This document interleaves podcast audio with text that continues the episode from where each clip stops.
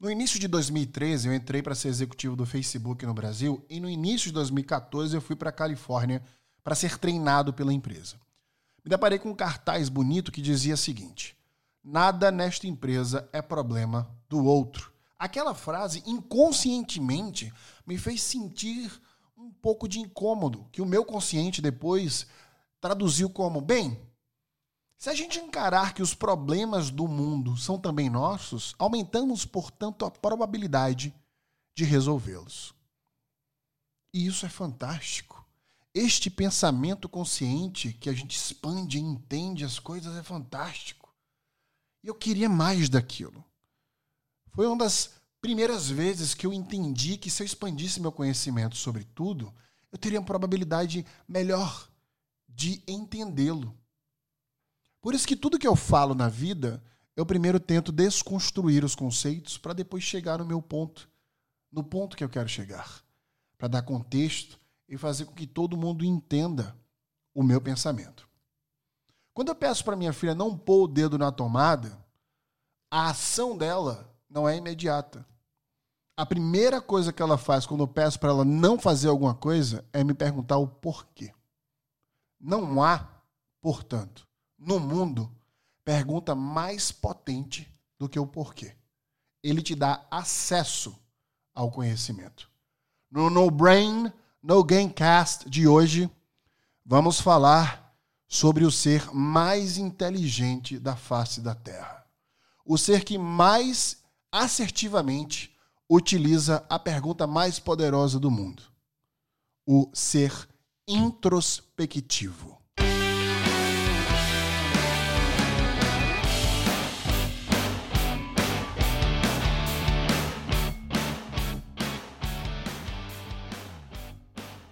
Se a gente parar para fazer uma análise rápida sobre o poder da introspecção, né, do ser introspectivo, mas vamos primeiro desconstruir o que é, o que é ser introspectivo, como eu acabei de exemplificar no início do podcast, né? Ser introspectivo é simplesmente pensar sobre os seus pensamentos e fazer a pergunta que dá acesso ao conhecimento. Por que que eu penso assim?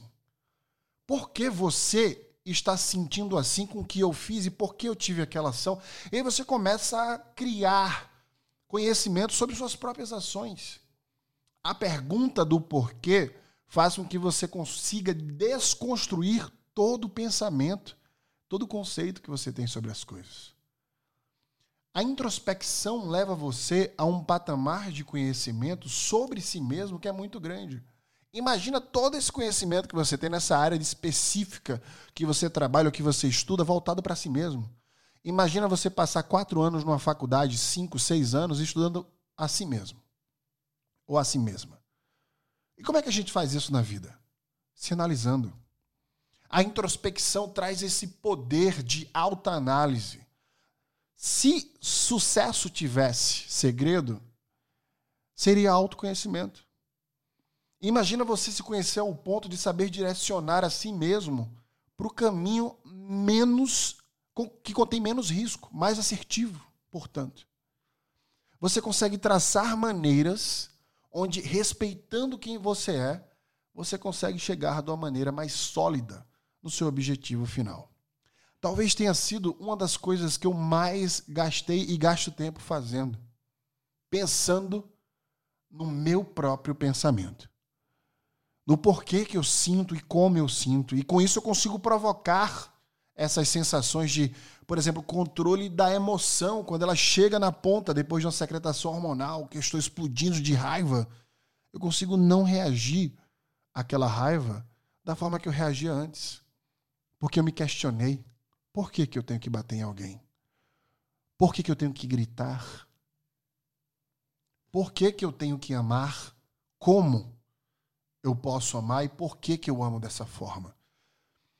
Introspecção te dá um poder tão grande que cientistas apontam que há um ganho de massa cinzenta no córtex pré-frontal, de acordo com pesquisas em pessoas que mais são introspectivas. Ou seja, a área do córtex pré-frontal Olha que interessante. É a área que mais se ativa quando você está sendo quem você é. Eu já falei isso em outros podcasts aqui. Quando você está agindo com originalidade, o córtex pré-frontal ele é mais ativado.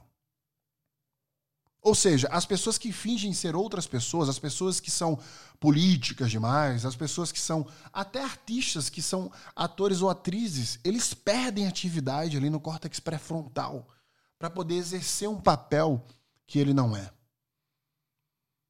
E aquelas que são introspectivas, elas conseguem ampliar fisicamente a sua massa cinzenta na região que fica logo atrás dos seus olhos, córtex pré-frontal. E isso é uma lógica. Se ser quem eu sou ativa o córtex pré-frontal, e quando eu penso em mim mesmo e nos meus pensamentos, eu amplio massa cinzenta nesta área, olha o poder conjunto que eu tenho de pensar quem eu sou e agir da forma que eu penso. Ou seja, a originalidade, a congruência te dá força, te traz inteligência.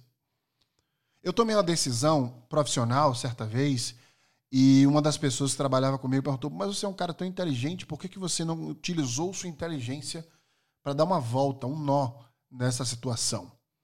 E eu disse que para mim existia uma coisa superior à inteligência, só uma: originalidade. Eu me sinto muito mais completo e feliz quando eu sou quem eu sou do que quando eu me sinto inteligente. Estamos vivendo uma época de quarentena onde os introspectivos estão explodindo sua capacidade. Eles estão dentro do seu ambiente, sem a obrigação de sair de casa e utilizando esse ambiente, essa extensão da sua introspecção para exercer o seu self e criar mais. Preste atenção nas pessoas que você considera mais introspectivas neste momento. Como elas estão criando, como elas não estão reclamando do tédio, como elas estão se sentindo energizadas. Aquelas pessoas que você segue ou que você tem acesso, fala: como é que essa pessoa parece que está melhor durante a quarentena? Parece que essa pessoa isolada está feliz. Como é que ela produz tanto? Como é que ela consegue ser tão alegre? Como ela consegue produzir de forma tão eficiente?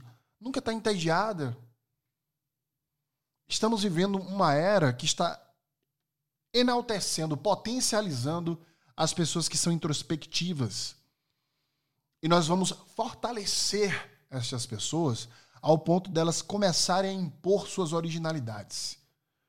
Teremos, portanto, uma migração em alguns aspectos profissionais dessas pessoas impondo-se mais em relação ao que elas fazem, o tempo que elas gastam fazendo, a necessidade do deslocamento, de sair do ambiente criativo delas.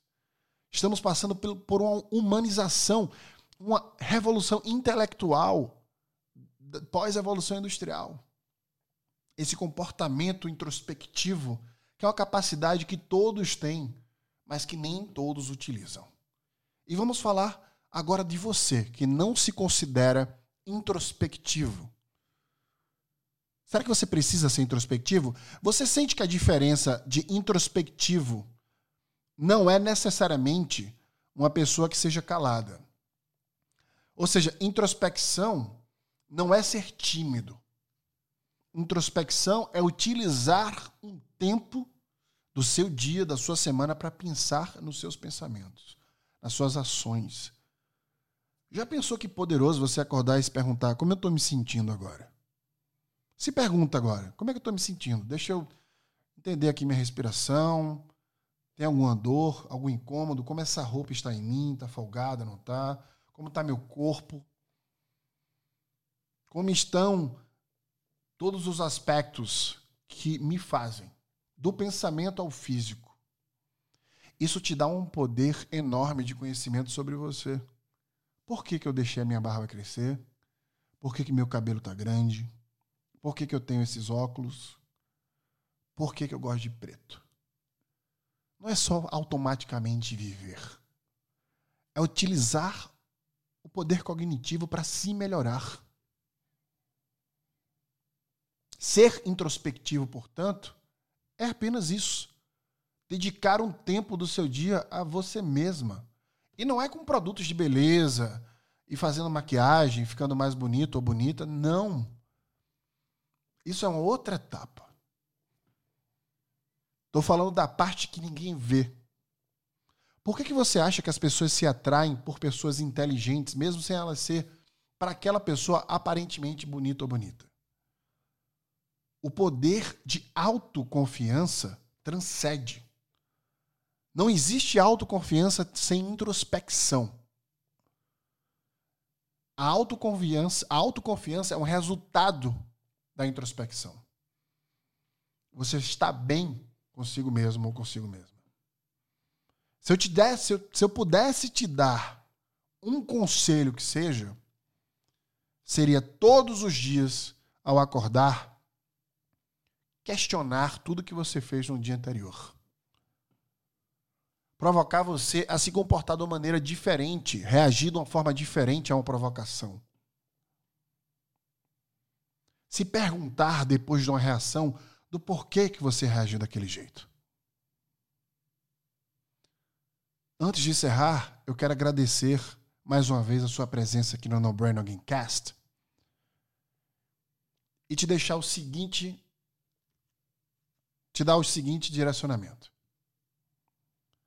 O que separa você dos seus objetivos não é o tempo, não é o seu esforço. É o que você sabe sobre eles. Porque muitas vezes você está vivendo uma vida que nem você mesmo planejou. Muitas vezes você está vivendo uma vida que a sociedade ou sua família te, impõe, te impôs. O sonho do seu pai, o sonho da sua mãe, fazer uma medicina, fazer faculdade de direito. Só que eu tenho uma novidade para você. Que é uma novidade lógica. Você pode escolher ser diferente de coisas que te incomodam.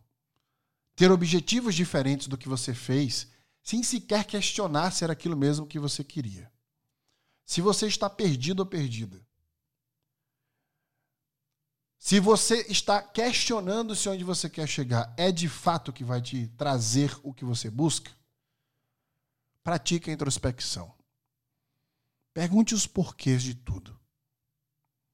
Porque só tem uma pessoa no mundo que conhece você. E esta pessoa está me escutando agora.